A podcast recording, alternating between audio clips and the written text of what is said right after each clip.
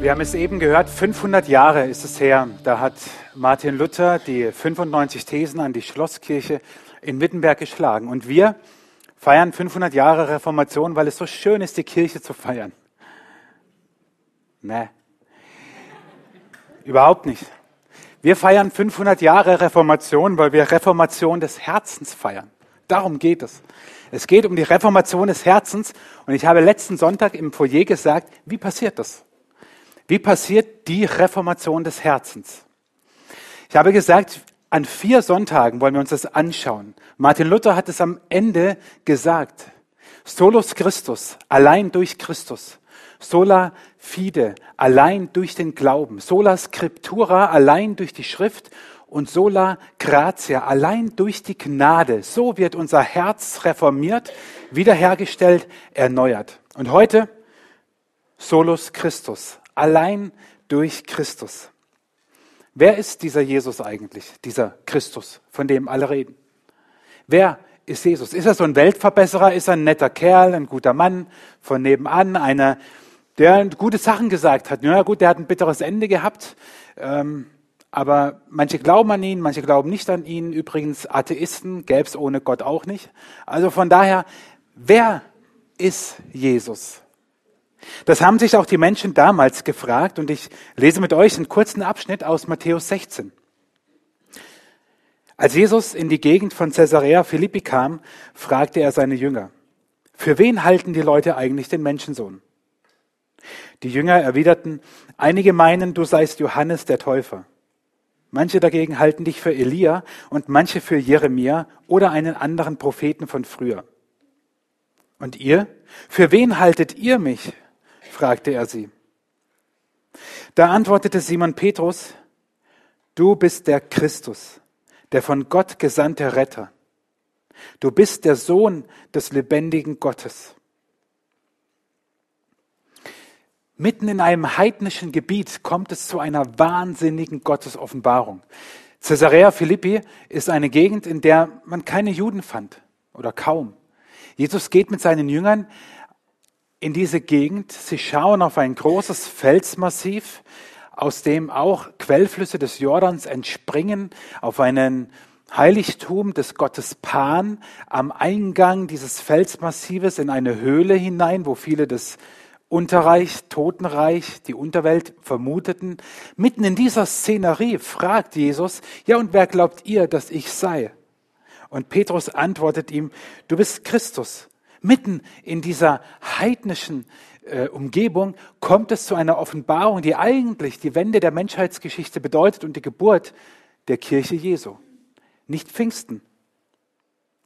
Petrus sagt, du bist nicht irgendjemand, du bist nicht irgendeiner, auf den wir warten, du bist nicht irgendein so Verheißener, du bist nicht irgendein so großer, ja, okay, sondern du bist der Christus. Du bist der von Gott verheißene Retter. In dem Moment kommt das Alte Testament zur Erfüllung und Petrus sagt, du bist der Gesalbte, der Christus, der Messias. Das eine ist griechisch, das andere ist hebräisch, das dritte war deutsch. Gesalbter heißt auf griechisch Christus und auf hebräisch Messias.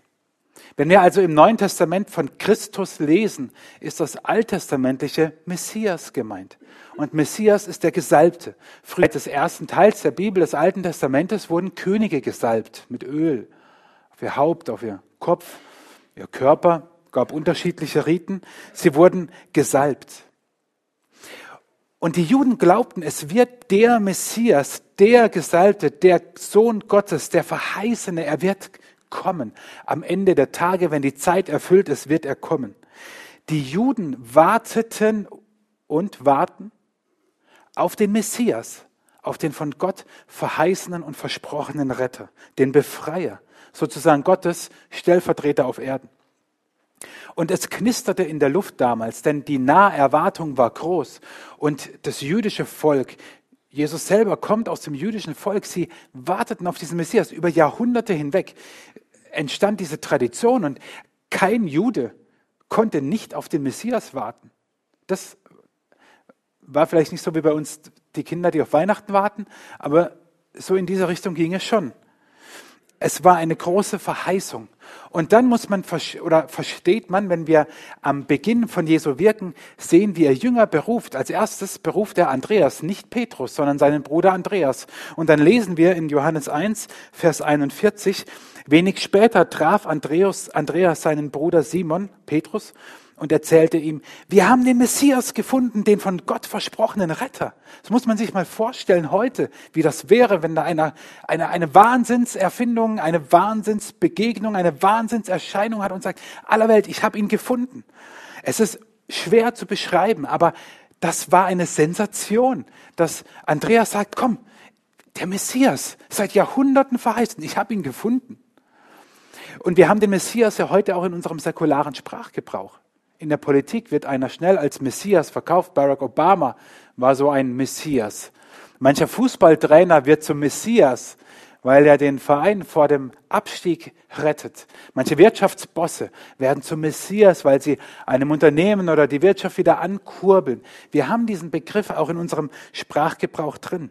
Ein Messias ist einer, der Veränderung bringt, der Rettung bringt, der Heil bringt. Und die Juden warteten über die Jahrhunderte und dann sagt Andreas, hey, ich habe ihn gefunden. Heute würden wir sofort unser Smartphone zücken, würden ein Live-Video machen und auf Facebook posten, wir würden Instagram, wir würden jemanden anrufen, wir würden eine SMS schicken, wir würden alles tun und sagen, ich habe den Messias gefunden. Ich möchte euch mit hineinnehmen in eine kleine Reise, in eine Zeitreise hinein in diese Messias-Vorstellung. Solus Christus, allein durch Christus, allein durch den Gesalbten, allein durch den Messias. Ich glaube, die Tiefe dessen verstehen wir erst, wenn wir verstehen, was hat es mit dem Messias auf sich. Und solange wir Jesus nur zu so einem Weltverbesserer machen oder zu meinem besten Kumpel, verstehen wir nicht die Tiefe hinter Solus Christus. Dabei gibt es im Alten Testament vor allem zwei unterschiedliche Vorstellungen des Messias. Die erste ist die Vorstellung eines königlichen Messias. Ein Messias, der herrscht, der regiert, der wie ein König ist. Und seine Herrschaft hört nie auf. Die bekannteste Messias-Verheißung dieser Art, das, diese königliche, die finden wir in einem Weihnachtstext wieder, der oft an Weihnachten gelesen wird, der aber 600 Jahre vor der Geburt Jesu von Jesaja geschrieben wurde. Jesaja 9. Denn uns ist ein Kind geboren, ein Sohn ist uns geschenkt. Er wird die Herrschaft übernehmen. Ein wunderbarer Ratgeber, starker Gott, ewiger Vater, Friedensfürst. Er wird seine Herrschaft weit ausdehnen und dauerhaften Frieden bringen. Auf dem Thron Davids wird er regieren und sein Reich auf Recht und Gerechtigkeit gründen. Jetzt und für alle Zeit. Der Herr, der allmächtige Gott, wird dies eintreffen lassen. Leidenschaftlich. Leidenschaftlich verfolgt er sein Ziel. Das sind wunderbare Umschreibungen des Messias, seines Namens. Ewiger Frieden. Wer sehnt sich nicht nach Frieden? Politisch, weltweit, aber auch ganz persönlich in unserem Herzen. Und gerade bei Jesaja finden wir immer wieder, wenn, wenn man ihn mal komplett durchlesen würde, alle 66 Kapitel, immer wieder Hinweise auf diesen Messias, der so diese königliche Art ausstrahlt, der auch politisch daherkommt. Vielleicht deswegen, weil Jesaja in einer politisch sehr turbulenten Zeit lebte. Wird viel politisch in den Messias interpretiert. Und das folgte, sorgte dafür, dass über die Jahrhunderte die Juden dachten, der Messias ist einer, der endlich aufräumt mit allen, die uns was Böses wollen sei es die fremden feindlichen Völker, die das Volk Israel immer umgaben, oder die Römer. Der Messias war der, dachten viele, der kommt und räumt auf. Aber der Messias ist auch ganz anders. Der Messias ist der, dem es um den einzelnen Menschen geht.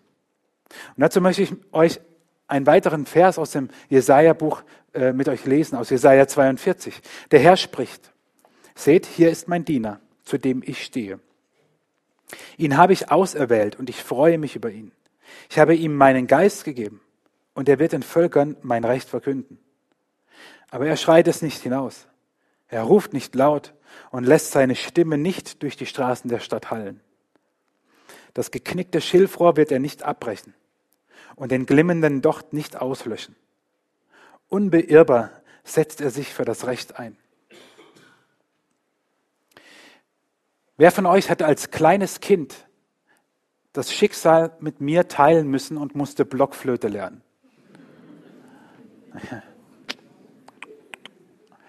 Okay, danke. Ich fühle mich nicht mehr allein. Das geknickte Schilfrohr ist eine Blockflöte. Und vielleicht klang das bei euch manchmal so wie eine geknickte Blockflöte. Also bei mir schon. Das geknickte Schilfrohr ist vermutlich nicht einfach nur ein Schilfrohr, was da halt am Ufer wächst und umgeknickt ist, sondern es ist vom der Bezeichnung her und vom Kontext wahrscheinlich wie so eine Blockflöte. Eine Flöte, die man damals hatte, die aber zum Spielen nicht mehr zu gebrauchen war, weil sie irgendwie geknickt war. Hätte ich das damals gewusst, hätte ich immer sagen können, meine Blockflöte ist geknickt. Aber geknickt waren eher die Zuhörer, aber ist egal.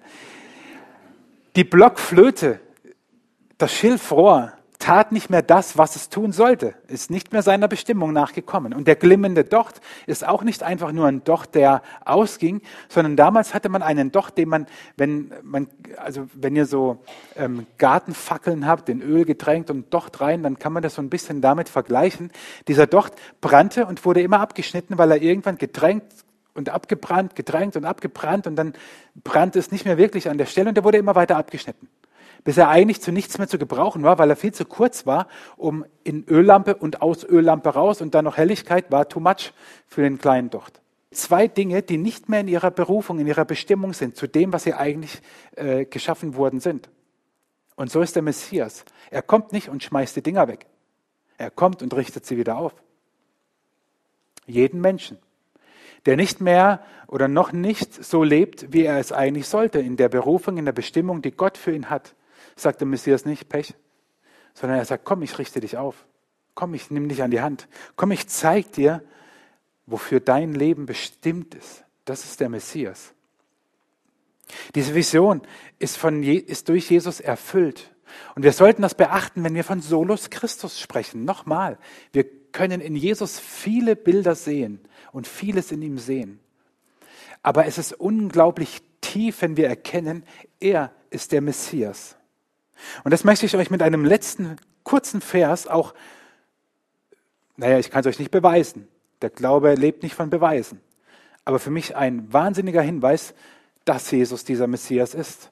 In Malachi 3, Vers 20, dort steht, euch aber, die ihr meinen Namen fürchtet, soll aufgehen die Sonne der Gerechtigkeit und Heil unter ihren Flügeln.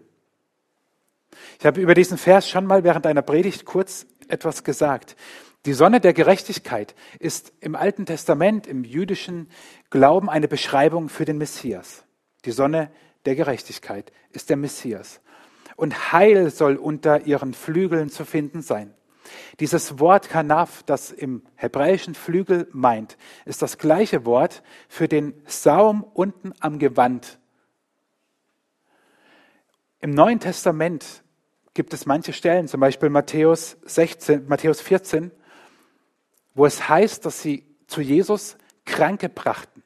Und weil der so beschäftigt war mit Heilen und sich nicht jeder annehmen konnte, heißt es, manche berührten den Saum seines Gewandes und wurden geheilt. Und dieses Wort ist genau das gleiche, was im letzten Buch des Alten Testaments, im letzten Kapitel, leider nicht der letzte Vers, das wäre das Sahnehäubchen, im letzten Buch des Alten Testamentes, im letzten Kapitel, wird der Messias so beschrieben. Und auch wenn einige Jahre dazwischen liegen, im ersten Buch des Neuen Testaments, im Matthäusevangelium, heißt es unter, dem, unter den Flügeln am Saum des wollen die Menschen heil. Solos Christus heißt nicht, da ist irgendeiner, der am Kreuz stirbt der Gott verkörpert, der nette Lehren verbreitet. Solus Christus heißt, das ist der, in dem sich alle Verheißungen und Prophezeiungen des Alten Testamentes bündeln und verdichten und in Jesus kommt dieser Messias. Jesus ist dieser Messias. Es ist diese königliche Messias-Vorstellung auf der einen Seite. Und es gibt die zweite Vorstellung, das ist die des leidenden Messias. Also genau das Gegenteil eigentlich. Und ich habe zwei Nur zwei Textpassagen, es gäbe noch viele. Nur zwei. Die erste ist insofern interessant, weil Jesus sie in einem ganz entscheidenden Moment selber betet. Es ist, sind ein paar Verse aus Psalm 22. Mein Gott, mein Gott, warum hast du mich verlassen? Meine ganze Kraft ist dahin, verdorrt wie eine staubige Tonscherbe. Die Zunge klebt mir am Gaumen. Du lässt mich im Tode versinken. Eine Meute böswilliger Menschen umkreist mich, gierig wie wildernde Hunde. Hände und Füße haben sie mir durchbohrt. Ich kann alle meine Knochen zählen. Sie aber starren mich schadenfroh an. Schon teilen sie meine Kleider unter sich auf und losen um mein Gewand. Psalm 22, den Jesus am Kreuz betet. Wir lesen es in den Kreuzigungsberichten im Neuen Testament. Am Kreuz betet Jesus diesen Psalm. Überliefert ist nur Psalm, äh, Vers 2. Mein Gott, mein Gott, warum hast du mich verlassen? In der Geschichtsschreibung, in der jüdischen zumal, ist es oft so gewesen, dass wenn ein Teil zitiert wurde, er für das Ganze zitiert wurde. Wir können es nicht beweisen, wir, wir waren nicht dabei. Es ist anzunehmen, dass Jesus den ganzen Psalm gebetet hat. Wir wissen es nicht. Er kannte ihn. Ein Jude, der, ja, jetzt wollte ich schon sagen, der sich für Religion interessierte. Es gab keinen Juden, der sich nicht für Religion interessierte, aber einer, der darin lebte, der kannte fast die ganze Bibel, das Alte Testament, wie wir es nennen, den ersten Teil der Bibel, die Heilige Schrift auswendig. Jesus betet diesen Psalm am Kreuz. Und fällt euch was auf? Er betet ein Gebet, das viele hundert Jahre vor ihm geschrieben wurde und es erfüllt sich in diesem Moment. Es geschieht in diesem Moment. Seine Kraft hat ihn verlassen. Seine Zunge klebt ihm am Gaumen. Mich dürstet. Und er bekommt etwas äh, an den Mund gehalten, ein Gebräu. Eine Meute böswilliger Menschen umkreist ihn gierig wie wildernde Hunde. Wenn wir die Kreuzigungsberichte lesen, da sehen wir, wie der Mob aufgestachelt war und aggressiv. Hände und Füße sind durchbohrt. Geht's deutlicher? Geht es deutlicher, dass dieser Psalm vom Messias spricht, der Jesus am Kreuz ist? Schadenfroh starren sie ihn an und teilen seine Kleider und losen um sein Gewand. Das steht dort, dass sie es taten. Es ist faszinierend, wie starrsinnig Menschen sein können und wie stumpf in ihrem Herzen. Vor ihren Augen erfüllt sich, was sie glauben, und sie erkennen es nicht. Wir kommen nachher noch darauf zurück. Nicht, dass ihr denkt, ihr seid besser. Wir sind nämlich genauso. Vor ihren Augen erfüllt sich, was Jahrhunderte vorher geschrieben wurde. Und eine zweite Stelle in meinem äh, Studium mal in einer Veranstaltung vom Studienleiter so angekündigt als die Stelle schlechthin, wenn es um Jesus im Alten Testament geht. Die Prophezeiung auf Jesus schlechthin.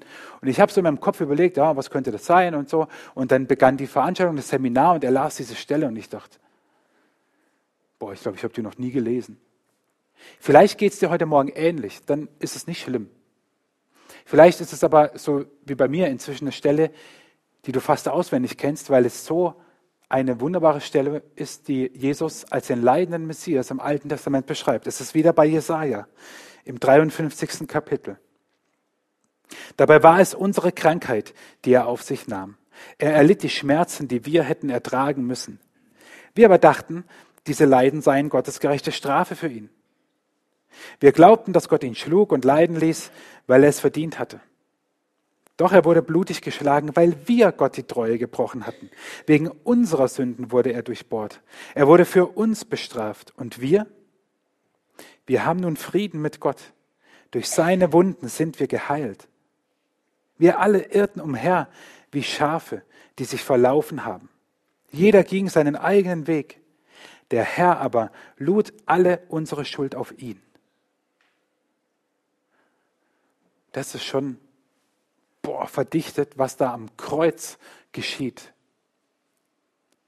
Es ist nicht ein zorniger Gott, der besänftigt werden muss, sondern seien wir ehrlich, du und ich, wir sind schuld, dass das geschah und dass das 600 Jahre vorher prophezeit wurde.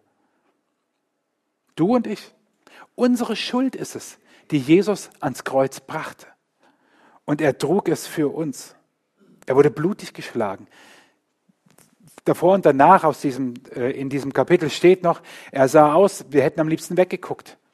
Ja. Vor Jahren lief im Kino der Film Die Passion Christi, Passion of Christ. Ähm, man kann darüber diskutieren, ob man, ob man das so gewalttätig darstellen muss und so weiter. Ja? Ähm, alles keine Frage. Und ob man das jetzt angucken muss als Christ oder nicht, ah, das, darum geht es mir jetzt gar nicht. Es ist nur Fakt, dass diese Darstellung der Kreuzigung und der Geißelung und der Folterung Jesu die mit Abstand realistischste ist. Das waren nicht ein paar kleine Striemen auf dem Rücken, die er da gekriegt hat. Die Römer haben in ihre Peitschen vorne Knochenstücke und Steinchen reingemacht und die Leute damit geschlagen damit es sich schön verhakt und wenn man zurückzieht, den Rest erspare ich euch. Versteht ihr? Bis ins Detail, bis ins Detail hat Jesaja vorhergesagt, was mit diesem leidenden Messias oder Gottes Knecht, wie es bei Jesaja heißt, passieren wird. Und das tat er für uns. Deswegen ist Christus nicht einfach nur so der Spitzname von Jesus oder ein Beiname oder der zweite Name. Es ist sein Titel. Solus Christus. Allein durch Christus. Allein der Messias der Verheißene, der Königliche und der Leidende. Nur er macht uns frei und erfüllt uns und schenkt uns ein gutes Leben. Darauf komme ich gleich. Und deswegen ist dieses Bekenntnis von Petrus so krass, wenn er sagt, du bist Christus, du bist dieser verheißene Messias, du bist der Gesalbte, du bist es.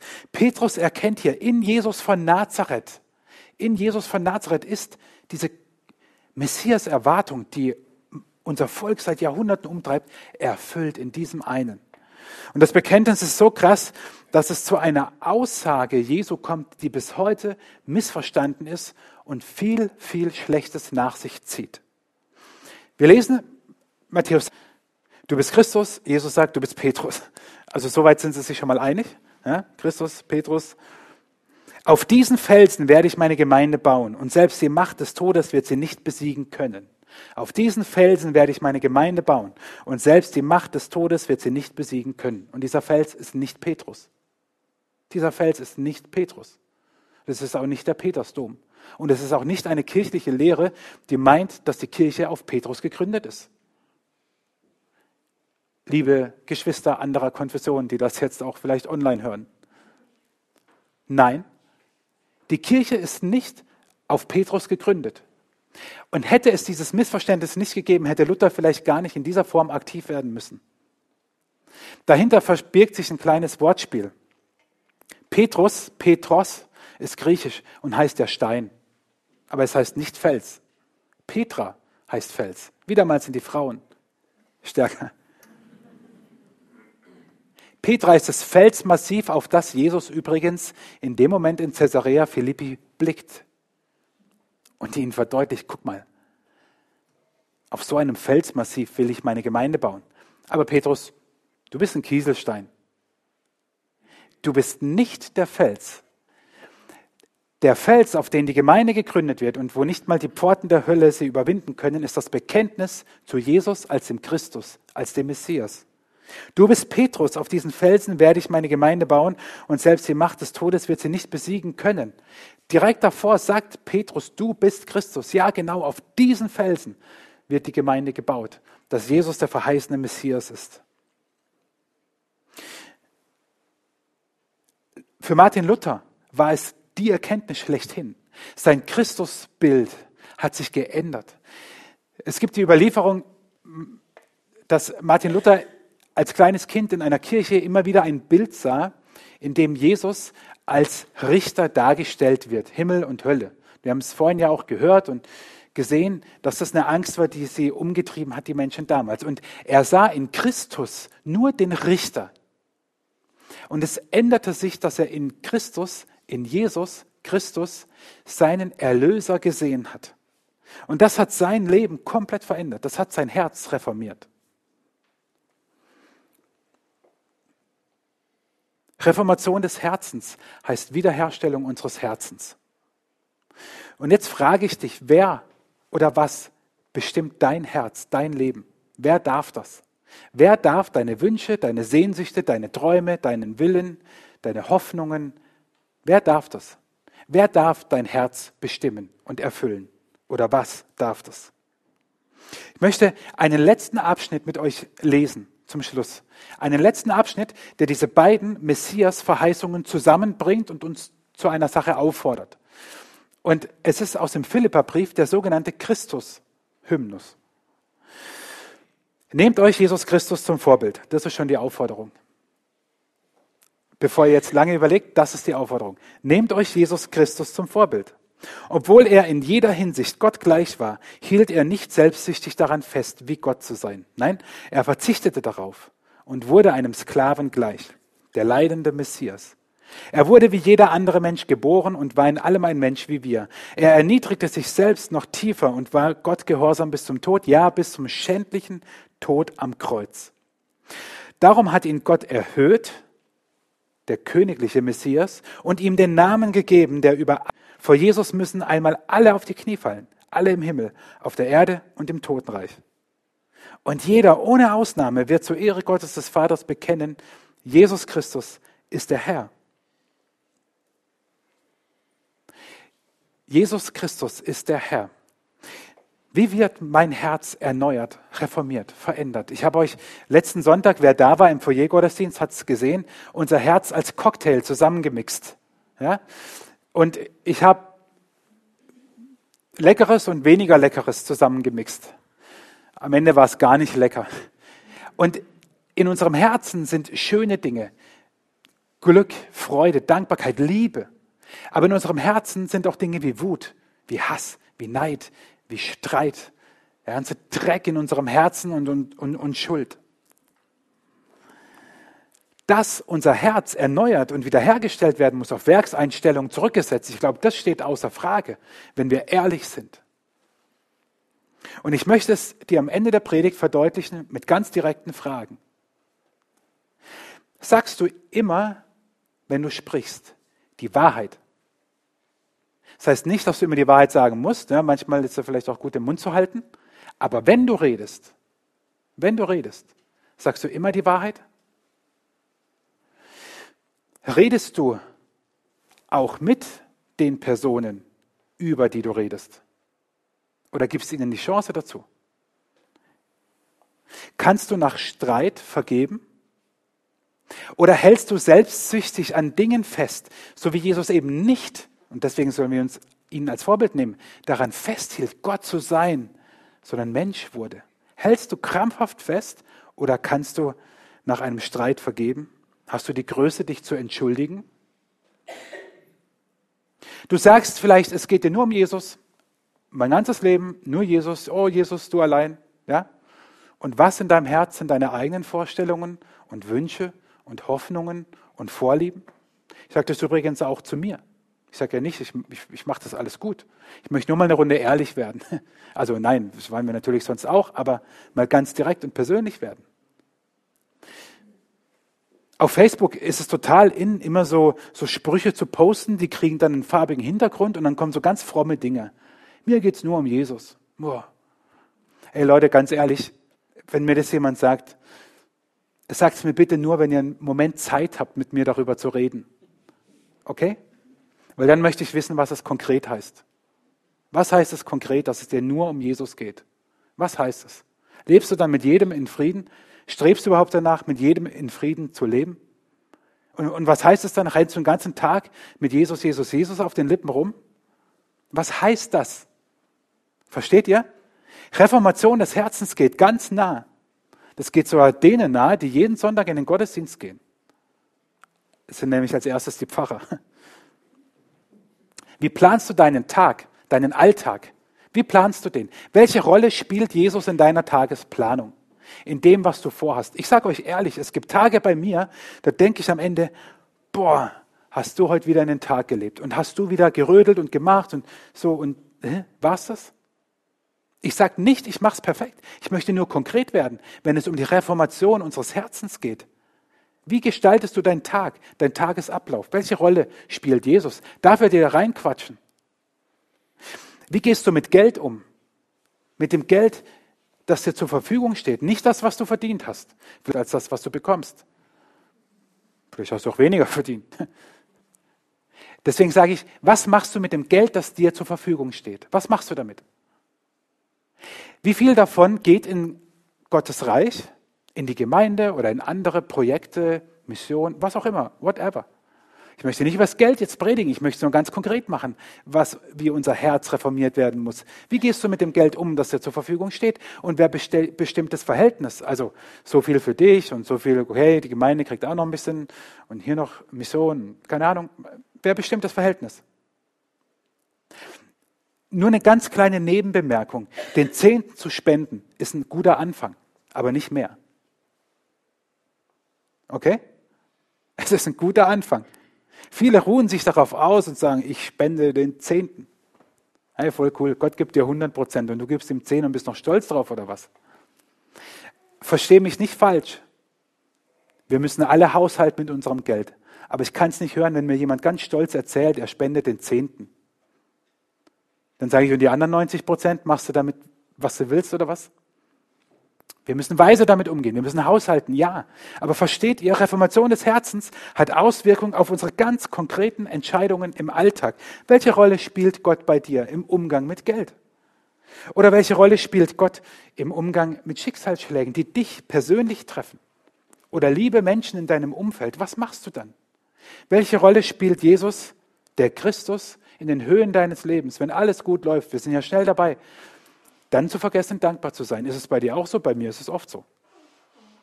Ich, ich sage ja nicht, ich beherrsche das.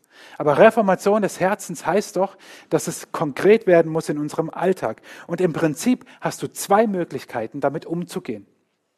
Du kannst zum einen das Kreuz so ein bisschen außerhalb deines Herzens stehen haben. Na, du kannst sagen, ich bin Christ, Okay? Ich lasse mich davon ein bisschen beeinflussen. Okay, ich lebe christliche Werte. Ja, ich liebe meinen Nächsten. Ist okay. Ich spende auch ein bisschen fürs, fürs Gewissen und so weiter. Ich bete morgens, mittags, abends, so ähnlich wie mit dem Zähneputzen, kann ja nicht schaden. So kannst, kannst du machen. Aber du kannst auch mal ganz ehrlich werden und dich fragen, okay, ich will das Kreuz in die Mitte meines Herzens nehmen. Und dich dann fragen, was bedeutet das? Weil das ist nämlich auch so eine schöne Floskel, hinter der ich mich jetzt verstecken könnte. Was heißt das denn? Was heißt das, das Kreuz ins Herz zu nehmen, dass mein Herz reformiert wird? Was bedeutet das? Ich glaube, in allererster Linie heißt es einfach, abhängig zu sein von Jesus. Ihn immer wieder zu bitten, zu sagen, in den simpelsten Entscheidungen deines Lebens, Jesus, du, hilf mir, rede, offenbare dich. Ich glaube an einen Gott, der heute noch redet und der mir zeigt, was zu tun und zu lassen ist. Dann mach es. Das heißt in erster Linie für mich, das Kreuz ins Herz hineinzunehmen. Nicht alles selber zu bestimmen, sondern Jesus bestimmen zu lassen. Dort steht extra so ein großes Kreuz. Wisst ihr, ich kenne jetzt die meisten von euch. Und ich würde sagen, die meisten von euch, ohne dass ich jetzt alle kenne, aber die meisten von euch leben mit diesem Jesus. Und sagen, ich habe diesem Jesus mein Leben anvertraut. Wenn du das noch nicht getan hast, dann sage ich dir, das ist die größte und wichtigste und entscheidendste Entscheidung deines Lebens und Sterbens. Weil du nur dadurch die Gewissheit hast, die Ewigkeit mit Gott zu verbringen, wenn du dein Leben am Kreuz Jesus anvertraust. Aber diejenigen, die das schon getan haben, stehen doch jeden Tag vor der Herausforderung. Was heißt das konkret? Reformation des Herzens am Kreuz zu sein? Für mich heißt es vor allem, mich abhängig zu machen von diesem Jesus, mich abhängig zu machen von diesem Messias, dem Königlichen und dem Leidenden, mich abhängig zu machen und immer wieder zu fragen und nicht zu sagen, ey, ich habe die Weisheit gefressen, ich weiß genau, wo es lang geht. Nein, zu fragen, Jesus, was meinst du dazu? Was meinst du? Denn am Kreuz kamen diese beiden Bewegungen zusammen. Der König der Juden stirbt am Kreuz für dich und für mich. Und es gibt einen Ort und einen Moment, wo wir das ganz besonders erleben, erfahren und spüren. Das ist der Moment, der immer dann stattfindet, wenn wir uns daran erinnern, was damals auf Golgatha geschah. Denn in der Nacht, als Jesus verraten wurde, der Messias, da nahm er das Brot, dankte gab seinen Jüngern und sprach, nehmt und esst davon. Das ist mein Leib, der für euch gegeben wird.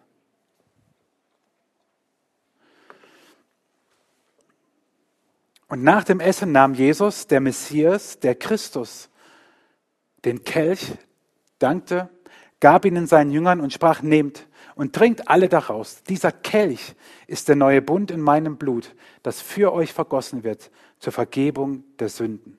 Solches tut, so oft ihr es daraus trinkt, zu meinem Gedächtnis. Darf ich euch bitten, zum Gebet aufzustehen?